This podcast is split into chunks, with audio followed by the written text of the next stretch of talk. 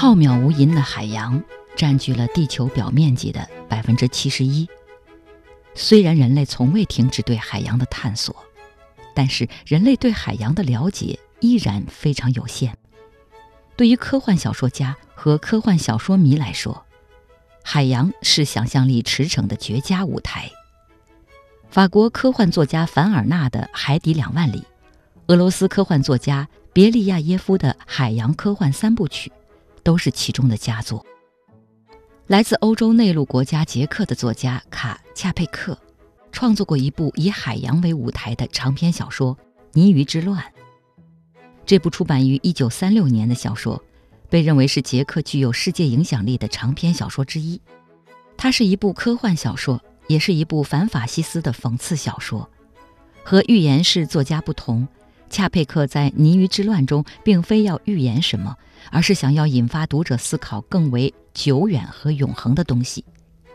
正如1936年恰佩克在电台广播中所说的那样，是这种与人类历史，而且与最真实的人类历史的对照，促使我坐到书桌旁写作《泥鱼之乱》。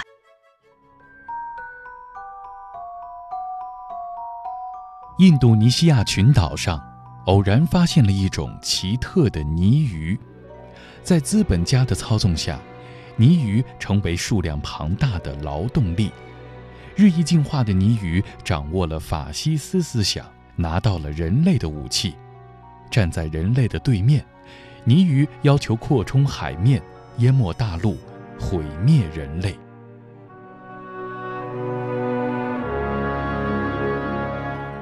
捷克著名作家卡恰佩克以长篇科幻小说讽刺人类现实，敲响了法西斯威胁的警报钟声。本期轻阅读，翻开卡恰佩克作品《泥鱼之乱》，开始一场磅礴大气的科幻文学之旅。捷克作家卡恰佩克。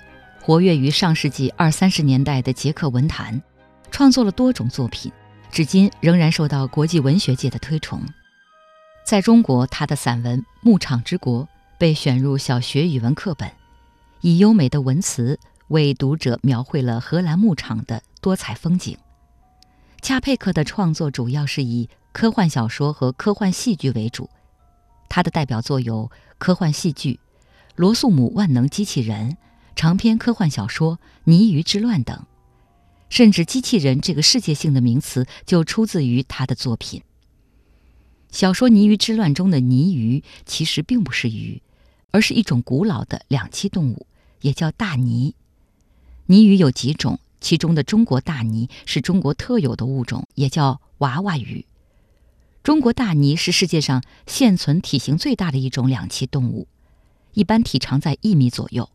最长的可以达到两米。根据中国的相关法律，野生中国大鲵是国家二级重点保护动物。在创作小说《泥鱼之乱》的时候，恰佩克幻想了一种有智慧的泥鱼，是著名的许氏古泥的后代。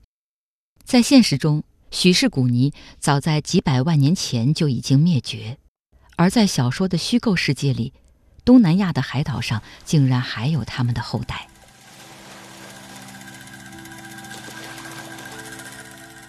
小说讲述的是这种虚构泥鱼的故事。荷兰船只“甘东万隆号”穿过马六甲海峡，要在东南亚一带寻找珍珠。在船长万托赫看来，这不是一件容易的事情。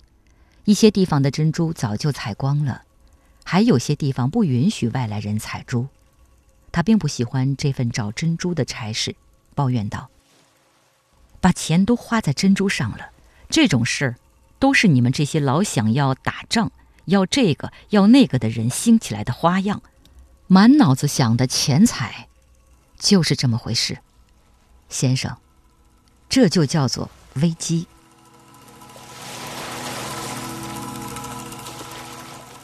在距离苏门答腊西面不远的赤道小岛马萨岛上，万托赫听说了一个惊人的消息，在一个叫做鬼湾的地方，有一种当地人叫做。塔帕的怪物，塔帕的长相很古怪，当地人将他们视作鬼怪，而见多识广的万托赫船长并没有因此退缩，反而执意坐着小船去鬼湾会一会传说中的鬼。万托赫船长见到了塔帕，他们不是鬼，而是一种海洋大鲵，他们能够直立行走，看起来很像人，会发出吱吱的叫声，以捕食海蚌为生。喝得醉醺醺的万托赫不仅没有开枪射杀他们，还教他们使用小刀这种工具撬开蚌壳取出珍珠。泥鱼非常聪明，不仅学会了使用小刀、鱼叉和推车等工具，甚至还学会了说话。万托赫想到，驯养他们，训练他们，他们就会把珍珠蚌带给我。鬼湾的珍珠蚌一定堆积如山。可惜的是，万托赫缺少资金。于是他回到欧洲，找到大商人邦迪，组建专门的泥鱼企业。船长说，用船将泥鱼从印尼的马萨岛带到其他产珍珠的地方，这样可以帮助泥鱼摆脱天敌鲨鱼的侵扰。船长声泪俱下地讲述自己和泥鱼的情谊，还有泥鱼学会用鱼叉抗击鲨鱼的事情。不过，真正打动邦迪的是那袋泥鱼采来的珍珠。当然，还有万托赫船长这样的一番话：“我们和塔帕孩子先生，也就是和那些娃娃鱼，倒还能做做公平交易，那是一桩很好的买卖，邦迪先生。不过，鬼湾的珍珠剩的不多了，别的岛上又没有塔帕孩子，我想把那些塔帕孩子带到别的产珍珠的岛上去。”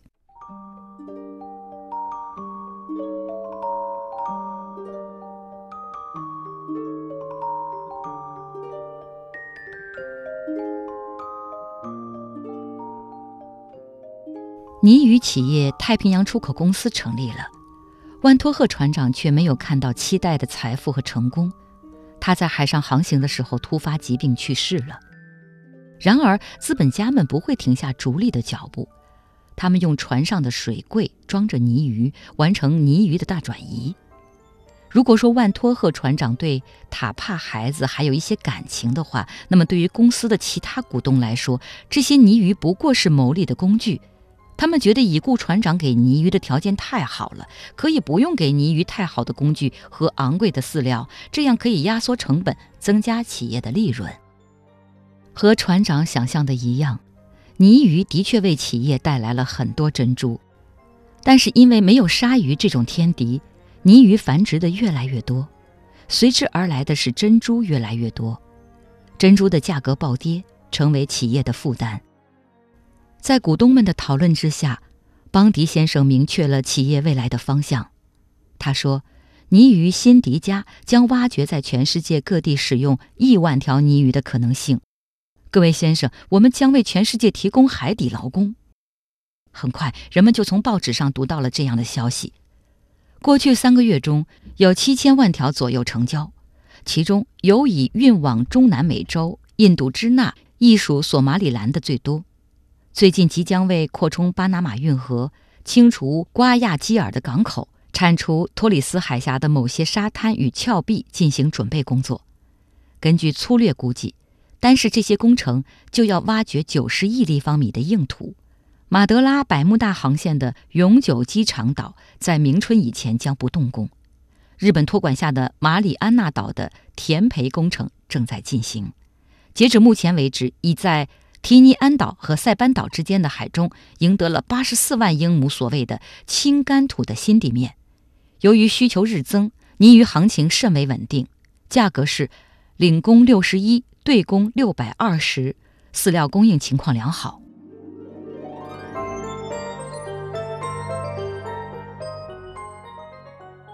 关于泥鱼的这段历史，很容易就让人想到臭名昭著的黑奴贸易。不仅因为黑奴和泥鱼都是由船只运送，还因为泥鱼逐渐成为殖民掠夺和生产标准化的牺牲品。著名译者刘星灿写道：“资本家与泥鱼之间已经不再做‘我给你开蚌壳的刀和刺杀鲨鱼的叉，你给我珍珠’的所谓公平交易。泥鱼企业对泥鱼的捕捉、追赶、迫害以及转运、拍卖的情景。”使人不得不联想起过去所谓文明的殖民主义者对待有色人种的海盗行为。作者通过一位普通的雇佣海员的嘴，指责那些惨无人道的对待泥鱼的殖民主义者说：“你是靠卑鄙的奴役手段过活的人。”这个残暴成性的殖民主义者却回答说：“泥鱼到底是泥鱼。”海员针锋相对地揭露说：“两百年前也有人总是说。”黑人到底是黑人？恰佩克的讽刺和揭露并不止步于此。小说中的泥鱼有很高的智商和很强的学习能力，他们会说人类的语言，也会学习工作，还知道拯救落水无助的人类。而为了更彻底的剥削泥鱼，人类一些所谓的学者们对泥鱼进行了种种冷漠、残酷。甚至可以说毫无人性的研究。其中最惊悚的研究是一些温文尔雅的学者，为了给战争效劳，竟然把一条和他们共事很久、当过科研助理员、名叫汉斯的泥鱼杀掉，并且吃了。而他们得出的所谓科学论证，竟然是：一旦发生战争，泥鱼的肉也能成为牛肉的廉价代用品。类似这样的情节。很容易让读者联想到日本七三幺部队和纳粹德国所做的惨无人道的实验。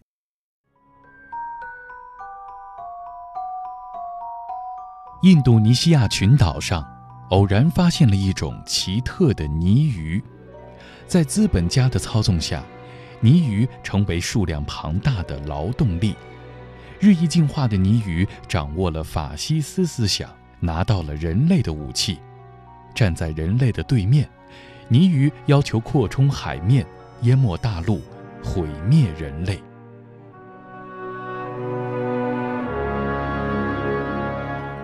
捷克著名作家卡恰佩克以长篇科幻小说讽刺人类现实，敲响了法西斯威胁的警报钟声。本期轻阅读，翻开卡恰佩克作品。泥鱼之乱，开始一场磅礴大气的科幻文学之旅。在月光下的东南亚小岛，醉眼朦胧看着泥鱼珍珠做着发财梦的万托赫，是想象不到他的灵光一现会造成多么严重的后果。小说写道：泥鱼的数目已经达到了七十亿。他们已经占有了全世界所有的海岸的百分之六十以上。北冰洋还没有泥鱼，但是加拿大泥鱼已经开始开拓格陵兰的海岸。他们在那里甚至把爱斯基摩人驱逐到内地去，把渔业和石油贸易接管过来。他们的文明也同他们的物质改善并驾齐驱，持续发展。他们实施义务教育，因而成为有文化国家行列中的一员。他们能够以发行额达百万份的自办的几百家海底报纸，以及建筑奇妙的科学院等等自豪。青年泥鱼宣称，他们在水下应该吸收一切各种各样的陆上文化，甚至连足球、法西斯主义。在小说的后半部分，泥鱼变为法西斯主义的象征。恰佩克甚至毫不掩饰地指出，现阶段的泥鱼就是德国法西斯，他们的法西斯逻辑就是。只有在德国的土地上，泥鱼才能恢复他们纯粹而高贵的族类。这种新的种族，这种纯粹原本的德国后代泥鱼，需要更多的空间来生存。而象征法西斯头子的泥鱼长向人类发出了最后通牒，要求人类在规定时间内腾出空间供他们居住，要求人类和他们一道为毁灭旧世界而工作。面对泥鱼之乱，西方社会采取了绥靖态度。不仅向泥鱼提供巨额援助，承认属于他们独立自主的国家，甚至还提出，只要泥鱼能保证以后永远保障欧洲国家及其殖民地的海岸，就将中国中部割给泥鱼，让他们淹没。泥鱼表示，以后永远这概念太长了，就说十二年吧。中国中部那不够，要包括安徽、湖南、江苏、直隶和奉天等省。恰佩克之所以会这么写。其实是因为1935年9月，日本帝国主义在中国制造了华北五省自治，而小说中恰佩克写道：“日本代表抗议把奉天省割让出去，因为这个省是在日本的势力范围之中。中国代表站起来发言，但不幸的是，没有人听得懂他的话。恰佩克嘲讽国联的国际会议只是英美所谓的调解者和所谓的热爱和平的政府进行妥协背叛、出卖别国人民利益的一幕丑剧。刘兴灿说。他们主张，只要欧洲文明国家的殖民地海岸平安无事，就可以容许泥鱼将中国一大片土地淹没掉。西方大国共同出卖作者祖国的慕尼黑会议，竟然成了瓦杜茨会议的验证，也是对臭名昭著的国际联盟的无情嘲弄。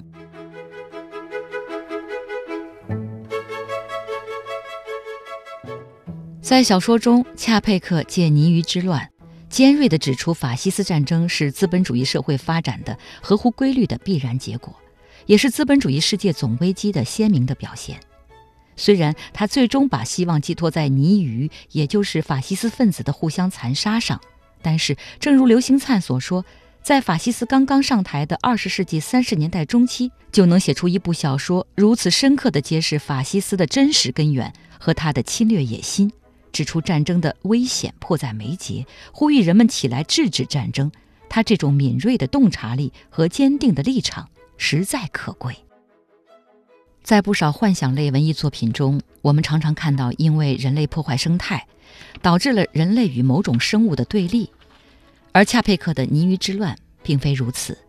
一九三六年，作者曾在电台节目中表示。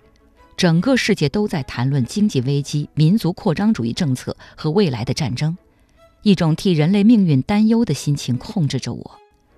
恰佩克假设人以外的另一种动物也能达到我们称之为文明的这种程度，然后问道：这时他会干出人类所干出的同样疯狂的行动来吗？如果那生物采取另一种野蛮方式宣布，因为自己的文明优越、数量太大，唯独他们才有权。住满整个地球，并且高居于一切生命之上，那么我们该说些什么呢？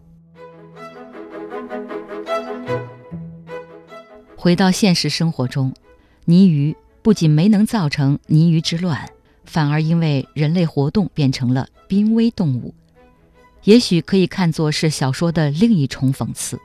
正如恰佩克在小说中写的那样，不只是泥鱼同我们人打仗。难办的是人同人打仗。本期轻阅读，我们一起翻开的是卡恰佩克作品《泥鱼之乱》，希望各位能在这本书当中感受到作者的用心良苦。好，今天的轻阅读就是这样。编辑丁旭，主播周薇，感谢各位，我们下一期再约。